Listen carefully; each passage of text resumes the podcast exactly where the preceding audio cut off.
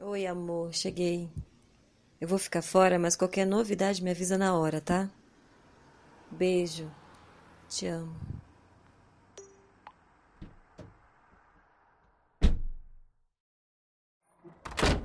Boa noite, delegada. Oi, boa noite. Você viu o Silveira? Vi agora, ele tava te procurando. Ali. Obrigada. Boa noite, Thelminha. Café? Oi, Silveira. Obrigada. Tem coisa nova? Já te falaram que ele era diabético? Yep. É, então. Tá faltando insulina da suíte dele. Mais a seringa jogada no chão. A gente tá achando que foi overdose. Quanto falta pra autópsia? Umas três horas. E o que mais? Uma luva preta jogada no lixo do quarto dele e uma nota fiscal com a data de ontem. Já tô vendo isso. Ótimo. É um começo. São aqueles três? Uhum. A de sobretudo é Raquel. A de blusa com cara de choro é Minerva. E o sujeito é o tal Roberto. Me traz primeiro essa Minerva, por favor. Ah, eu vou deixar meu celular com você e se me ligarem, pode interromper. Obrigada, Silveira. Boa noite, prazer. Sou Thelma Lobo, delegada. E vou tomar o seu depoimento e o dos seus primos. Perfeito. Prazer, delegada. Ok. Roberto Cordeiro, 30 anos, e filho de Ari Cordeiro. A vítima, certo? Um garoto mimado que nunca fez coisa alguma além de estressar o pai com as birras dele. O Beto nunca foi uma pessoa fácil, mas piorou de vez quando a mãe dele morreu. Ele tinha só 15 anos. Cuidado quando for falar com ele, pode te dar ânsia de vômito. Minerva Cordeiro, 25 anos, sobrinha da vítima. Foi morar contigo assim que perdeu os pais com 10 anos. Correto? Sim, foi morar comigo e com meu pai. E desde esse dia não tenho um minuto de paz na vida. Minerva é daquelas pessoas sem muita personalidade. Mas coitada, também não passa disso. Não tem coragem de matar nem um pernilongo. Não deixe que a cara de cachorrinho sem dono dela te engane, delegada. Minerva sempre teve olho gordo pro dinheiro do meu pai. Raquel Cordeiro, também 25 anos, também sobrinha de Ari. Mas adotada, isso? Isso. Ela foi adotada pelo meu outro tio, Inácio. Ele morreu quando a gente tinha uns 16 anos. Aí a Raquel também foi morar comigo, com meu tio e com o Beto.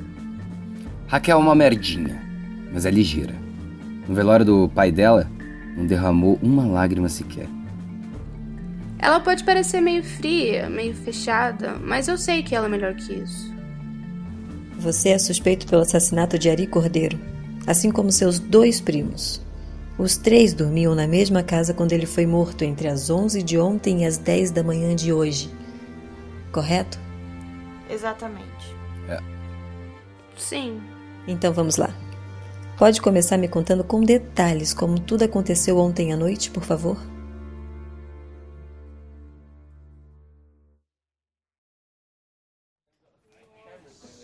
Era umas sete da noite, horário que estava marcado para Minerva, Raquel e Francisco chegarem. Francisco? Francisco é o advogado do meu pai e da empresa. Ele que ia ler o testamento pra gente. E então? Minerva chegou primeiro com a sua cara inchada. Ela finge muito bem. Francisco me ligou de manhã falando que o tio Ari tinha morrido. Nem pensei duas vezes. Eu peguei o primeiro avião na mesma hora. Chorei a viagem toda. Tava tão zonza que eu mal reconheci o Beto.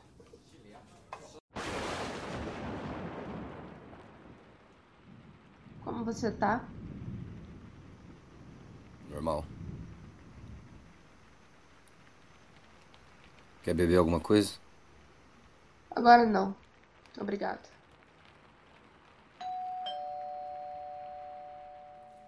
Eu cheguei e já me dei conta que era a primeira vez em uns três, quatro anos que tava todo mundo junto de novo naquela casa. A Minerva tava bem, apesar da cara. O Beto eu não reparei. Se eu mal tinha reconhecido Beto, a Raquel era o contrário. Eu sabia como ela tava. Volte meia eu procuro ela na internet, mas, mas não é por saudade, sabe? É só pra saber se ela tá bem mesmo. Quer tomar alguma coisa, Raquel? Tô bem. Como é que vai, Minerva? Tô indo, na medida do possível. Bom, na hora que quiserem um refri, uma cerveja, é só pedir. Em menos de cinco minutos lembrei o porquê eu não fazia questão de ver a cara daquelas duas. O Beto só lá, com a cerveja na mão. Não parava quieto no lugar. Nem parecia que o pai dele tinha morrido no mesmo dia. Beto, sabe quando vai ser o enterro? Francisco que tá mexendo com isso. Não me disse. Enquanto o Chico não chega, eu só queria deixar claro que eu não faço questão de nada. Nem da casa, da empresa, de nada. Eu só vim pro velório. Mas não custava vir aqui hoje também. Tudo bem? Uhum. Certo. Ai, a cara nem arde. Meu pai pagou faculdade, pagou aluguel, pagou viagem. Aí ela vem dizer que não queria mais nada. Ah, tá bom. Daí não demorou muito pro Francisco chegar. Fui lá abrir a porta para ele e as duas de conversinha.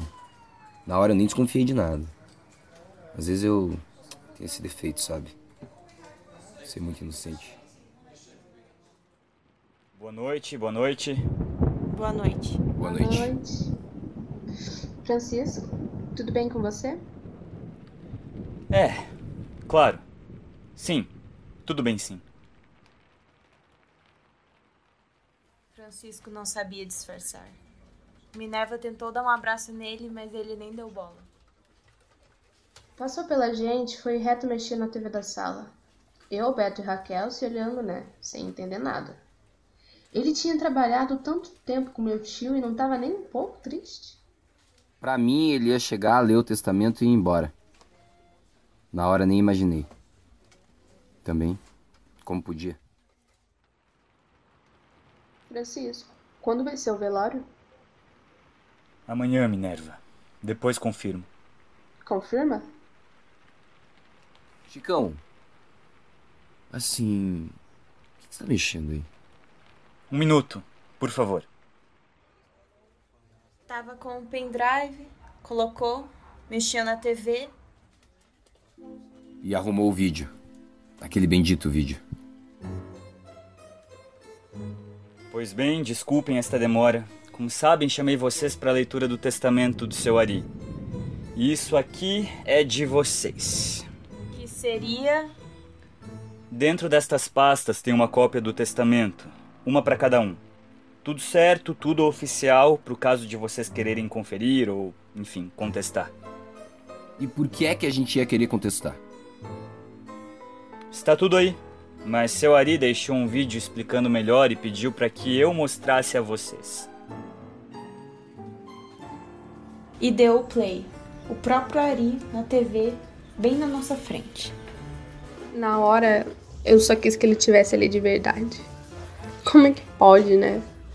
A gente quer tanto uma coisa e quando consegue, não se esforça o suficiente. Minerva, Beto, Raquel. Espero que estejam bem, porque se estão vendo isso, eu provavelmente não estou.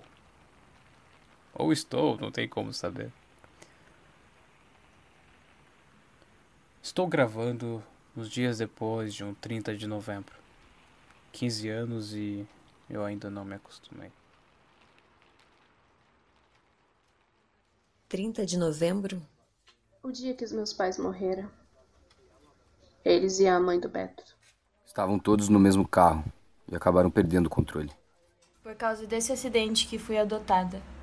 A Minerva tinha 10 anos, foi morar com a Ari, e o Inácio achou que era uma boa ideia uma amiga da mesma idade para ela.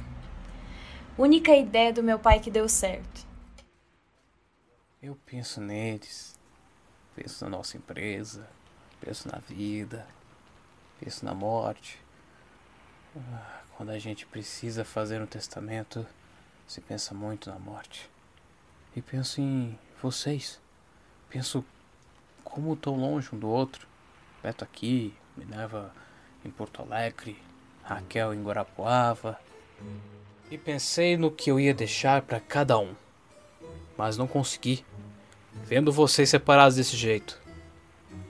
Não posso dividir. Conheço vocês três. Mais cedo ou mais tarde, o ego, o dinheiro, não adianta. São iguais a mim. E já vi esse filme comigo e com meus irmãos. Muito menos escolher só um de vocês. Aí sim, não teria conversa. Ele fala que não quer dividir porque daria briga, mas aí faz isso. Nós três somos muito tapados em não perceber que nesse mato tinha cachorro. Primeiro achei que todo mundo ia ficar sem nada. Depois que ele ia deixar tudo pra Minerva. Não sei. Mas o velho queria pegar a gente no pulo. E fez certinho. Percebi que não posso tomar uma decisão, mas vocês podem.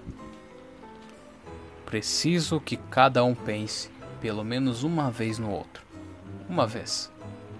Cada um deve escolher entre os outros dois primos para ficar com tudo: empresa, dinheiro. Não tenham pressa. Por uma vez, não faça uma escolha baseada em ego, em estratégia. Não termine como eu e os tios de vocês. Escolham quem vocês acham que merece.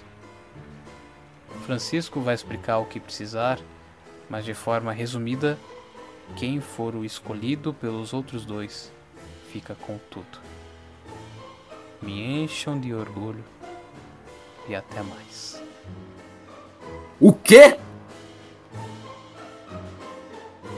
Com as vozes de Cauânia Taide, Alisson Lopes, Carlos Becker, Vitor Hugo Amaral, Henrique Augusto, Jéssica Santos e Júlia Begueto.